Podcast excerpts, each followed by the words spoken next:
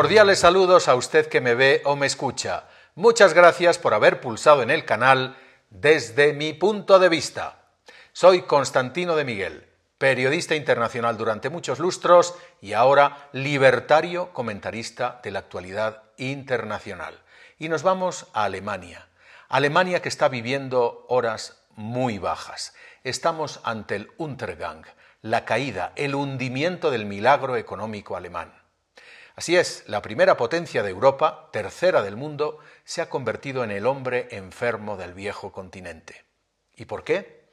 Sucesivos gobiernos alemanes, desde hace más de medio siglo, convirtieron a Rusia y solo a Rusia en la predominante fuente de energía de Alemania.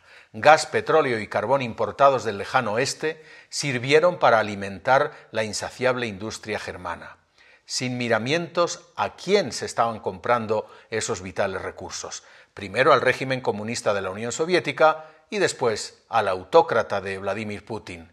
Lo cierto es que Alemania basó todo su modelo productivo en importar esa energía tan accesible como barata, a fin de sostener los cuatro pilares de todo país industrial, a saber, acero, cemento, fertilizantes y plásticos. Pero ese chorro de gas y petróleo incesante es ahora un goteo. Moscú castiga a Berlín por su apoyo a Ucrania. El resultado es una electricidad, producida también a base de gas, que supera los 900 euros por kilovatio hora, frente a los solo 85 euros hace un año.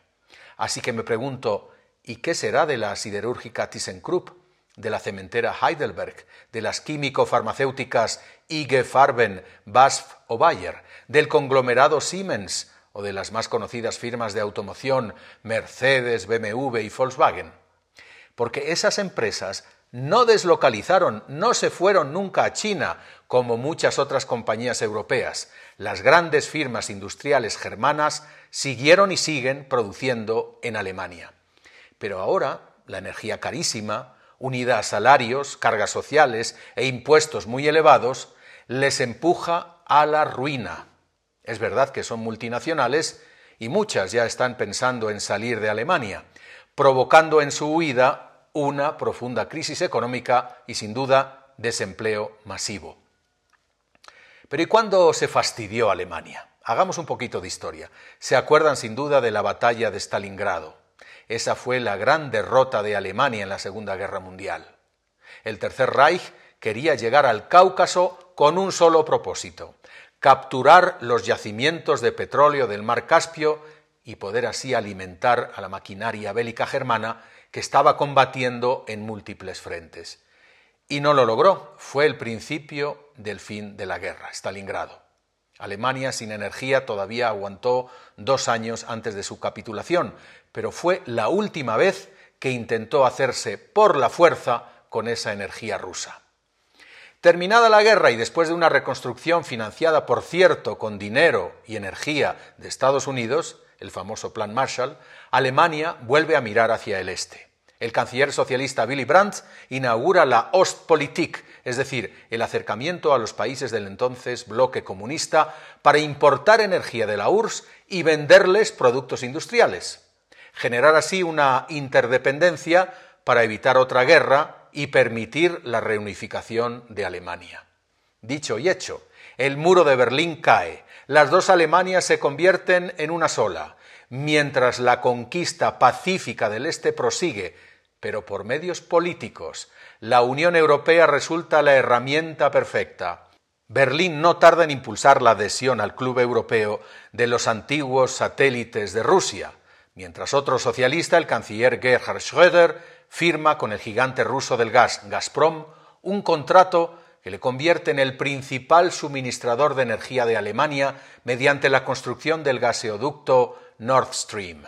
Se trata de un gran negocio para Schröder que terminaría siendo parte del Consejo de Administración de Gazprom, pero sin duda un nefasto acuerdo para el futuro y la independencia de Alemania, que se pone solita al pie de los caballos del régimen de Putin.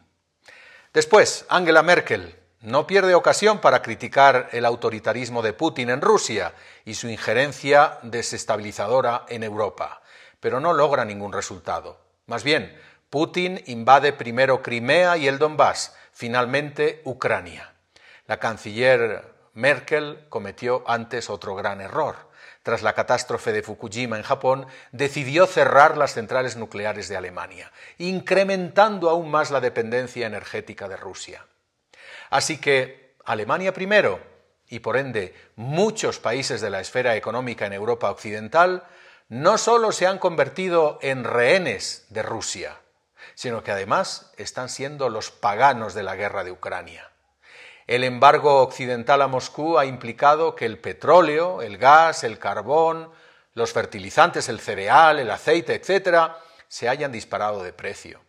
Pues bien, esa carestía en realidad está favoreciendo a Rusia, ya que sigue vendiendo por otros conductos, burlando el bloqueo y obteniendo extraordinarias ganancias con las que financiar su operación bélica contra Ucrania. Su aliado chino también se beneficia porque está obteniendo la energía que necesita a precios preferenciales de Rusia, mientras que la industria china conquista Rusia, llenando el vacío dejado tras el cierre de todo negocio occidental en ese país. Así que amigos, Alemania, otra vez Alemania, vuelve a ser una preocupación grave en Europa, esta vez sin tanques ni invasiones. Ya los europeos tuvimos que pagar, por cierto, su reunificación al subirse las tasas de interés debido a la generosidad con la que la República Federal compró mediante deuda a su vecino la ex RDA. Lo cierto es que de España a Italia, de Holanda a Austria y pasando también por Francia o Bélgica, todos esos países son vagones subalternos arrastrados por la locomotora que es Alemania. Y todas carburan con un euro alemán, pues fue el canciller Helmut Kohl quien lo apadrinó y sentó sus bases, una moneda regulada por un Bundesbank que pasaría a llamarse Banco Central Europeo. La suerte del euro es la suerte de Alemania o viceversa. Nada más tienen que fijarse en su cotización, ya por debajo del dólar. ¿Alemania cautiva y desarmada emergerá como la potencia que fue? Me temo que no. Desde el año 55 es un gigante económico, pero un enano político. Ahora Alemania ya no está solo poblada por alemanes. Dentro de 30 años la mitad de los alemanes serán en realidad de origen extranjero. Su gobierno ya no es soberano, obedece a la Unión Europea, a la OCDE, a la OTAN, o sea, a Estados Unidos, a la agenda globalista de la ONU y al foro de Davos, por cierto, capitaneado por un alemán. Así que, viel Glück, Deutschland, und vielen Dank, liebe Zuschauer. Si le ha gustado este episodio, le agradecería un like y le invito a suscribirse a mi canal. Muchas gracias.